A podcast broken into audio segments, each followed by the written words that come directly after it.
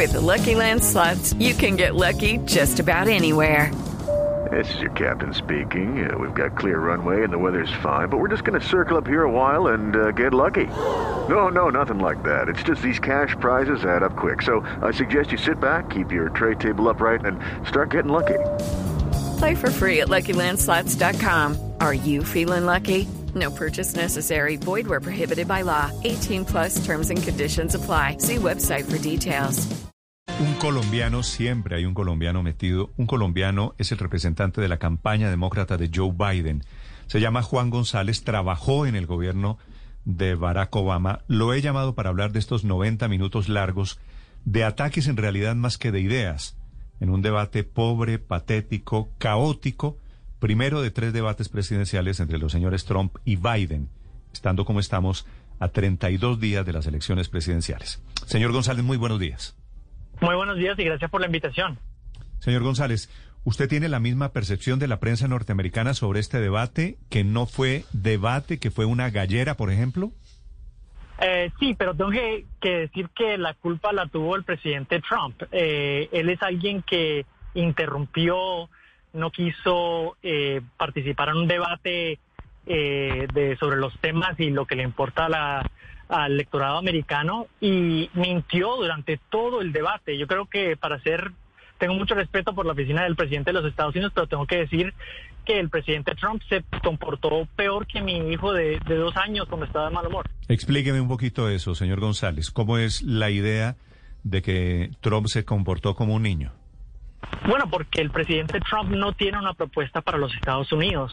él está muy detrás en las encuestas, eh, no solo a nivel nacional, pero en estados claves como Michigan, eh, Pensilvania, Nevada eh, y hasta estados como Georgia, que no son tradicionalmente republicanos, todos están yendo a favor del vicepresidente, eh, republicanos están saliendo a favor del vicepresidente y el presidente Trump es, no tiene una respuesta por qué fracasó en su respuesta al coronavirus, no tiene respuesta por qué es que no está publicando sus impuestos y que debe 400 millones de dólares, quién sabe a quién.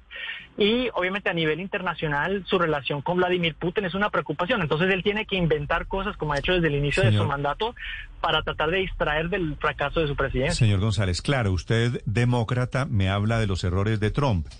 Pero quisiera también su diagnóstico de la reacción de Biden. Esta mañana la prensa está dedicada a evaluarlos a los dos y a ninguno le va muy bien. Biden le dice a Trump que es un títere de, de Putin, que le pidió que se callara, le dijo payaso en algún momento. ¿Eso estaba planeado? A lo contrario, eh, yo creo que un par de veces el, presidente Biden perdió un poco la paciencia porque Trump interrumpía todo el tiempo, no dejaba que se, que, se hablara o que tuviera un debate. Pero si uno ve el, durante los 90 minutos, el vicepresidente se enfocó en ver a la Cámara y hablarle directamente al, público americano de, cómo él como presidente iba a combatir la virus, iba a enfocarse a, fortalecer la economía de los Estados Unidos, iba a, una vez a restablecer nuestras alianzas a nivel internacional, iba a avalar por la democracia, iba a trabajar por la clase media, no solo la gente más rica de este país. Ese era el enfoque de él y durante todo el tiempo lo único que quiso Trump es interrumpirlo. La gran preocupación también, tengo que decirlo, es que cuando le pidieron al presidente Trump que condenara a los supremacistas blancos en los Estados Unidos, no lo pudo hacer. Ah, y eso, eso es una señal que preocupó a todo el país. Hoy en día, en Twitter, en Facebook y en los periódicos, eso es lo que se está hablando, que el presidente Trump no quiso condenar a los supremacistas blancos en los Estados Unidos. Señor González, le saludo desde los Estados Unidos precisamente para hacer un vistazo a lo que los eh, periódicos, por ejemplo, titulan, el New York Times, que no, no la va muy bien con el presidente Trump, el Washington Post, obviamente lo, lo tienen entre ojos y, y lo señalan con muy malos adjetivos. El Wall Street Journal más centriste, pero más hacia la derecha, quizás da un empate. El nuevo Herald está también dividido en cuanto a las apreciaciones.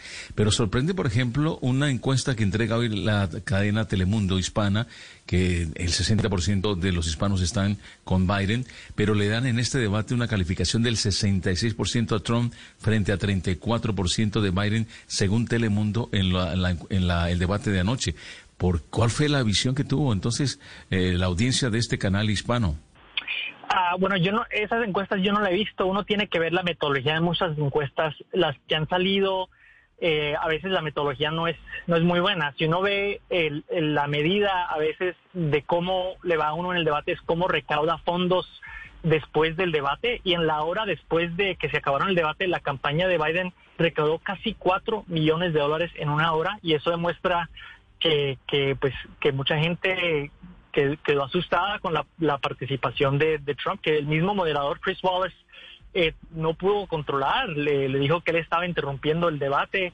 Um, entonces, eh, lo, lo, que aquí importa es obviamente las propuestas que tiene eh, los candidatos y el vicepresidente. Hello, it is Ryan, and we could all use an extra bright spot in our day, couldn't we? Just to make up for things like sitting in traffic, doing the dishes, counting your steps, you know, all the mundane stuff. That is why I'm such a big fan of Chumba Casino. Chumba Casino has all your favorite social casino style games that you can play for free anytime, anywhere with daily bonuses. That should brighten your day a little. Actually, a lot. So sign up now at chumbacasino.com. That's chumbacasino.com. No purchase necessary. BGW. Void were prohibited by law. See terms and conditions 18 plus. Presidente Biden, que está por delante, como dijiste en las encuestas, entre los latinos a través del país, es porque él tiene una propuesta para combatir la virus, tiene una propuesta para la comunidad latina, para pequeños negocios y para fortalecer nuestra economía. Y él es alguien que va a trabajar para la clase media y obviamente él condena a los supremacistas blancos, mm. mientras que Trump no, no lo puede hacer, sí. ni aún en un debate presidencial. Si usted habla de las encuestas, señor González, no de las de después del debate, sino de las generales. Allí hay estados clave que están definiendo las elecciones. Estas marcan la intención de voto para el próximo 3 de noviembre. Estamos a 32 días exactamente de las elecciones. Usted nos habla, por supuesto, de las ventajas de su candidato, de Joe Biden pero no cree que las encuestas pueden cambiar y en última se puede revertir la tendencia y Donald Trump podría tener un voto oculto y, podría tener mayor votación de la que dicen hoy los sondeos? Bueno, la, la, única encuesta que importa, como, como, como dices, es la del 3 de noviembre. Um, pero lo que estamos viendo ahora es no solo eh, encuestas a nivel nacional, a nivel estatal, pero hemos visto que hay un número histórico de demócratas que se han registrado para votar. Ya la gente ya está votando en, en, de un nivel sin precedencia. Y lo que nosotros estamos viendo eh, en la campaña es que, eh, a, a, lo contrario de Trump en el 2016, que, que no tenía un récord, ahora la gente pues tiene susto que cuatro años más del presidente Trump, el daño que podría hacer a la economía y, obviamente a la democracia de este país. Y Trump lo sabe, la campaña Trump lo sabe, por eso la narrativa que está haciendo el presidente Trump de no reconocer los resultados, de no respetar una transición pacífica del poder, de que las, el voto por correo que él mismo hace, él vota por correo en Florida, es fraude y eso no, no sin pruebas. Eso es una narrativa que él está haciendo para tratar de cuestionar el resultado de la elección. Entonces, yo creo que no es suficiente que gane Biden, que sí va a ganar, pero que gane por una por bastante para que no no, no ponga en duda Trump um, eh, el resultado de la elección. Señor González, ya estar pensando en el segundo debate en, en, la Florida y por supuesto teniendo presente lo que sucedió en este eh, ya episodio punto aparte en Cleveland, ¿qué tiene que hacer Biden para realmente sacudirse de, de todas esas provocaciones que es donde se desempeña bastante bien el presidente Trump?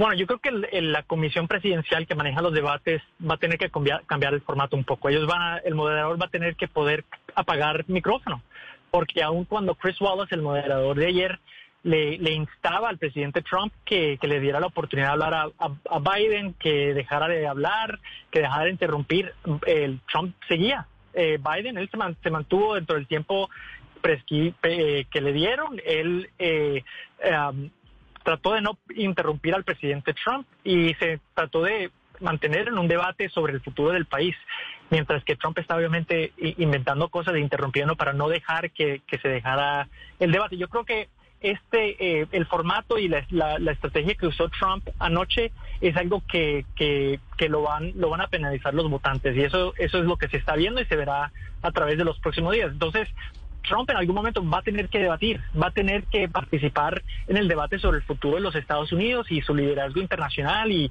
sí. en Miami especialmente el récord en Latinoamérica. Uh, pero si él hace eso, va a perder porque Biden es el que tiene las propuestas.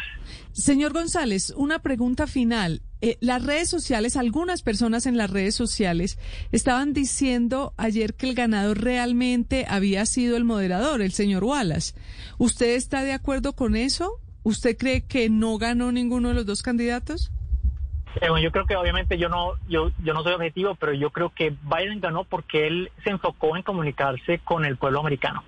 Eh, y habló, uno ve, especialmente cuando hablaban sobre el coronavirus, mientras que eh, Trump estaba inventando cosas, Biden hablaba sobre la ciencia, tenía muy eh, entendida lo que se requería para distribuir una vacuna, tenía muy presente u- eh, de forma detallada su plan para combatir los virus y invertir en la economía, mientras que Trump estaba usando información uh, que, vení- que proviene de inteligencia rusa para acusar a la familia del vicepresidente. Esa información se ha, desprobado aún con el la, ah, por el mismo gobierno de Trump y la información que está usando fue algo que vino de, fuentes de inteligencia rusa y es lo que está usando el presidente. Entonces, am, yo creo que el, el prendedor lo veremos el 3 de noviembre, pero eh, lo que vamos a ver a través de las encuestas es que Biden va a seguir subiendo y Trump va a seguir bajando.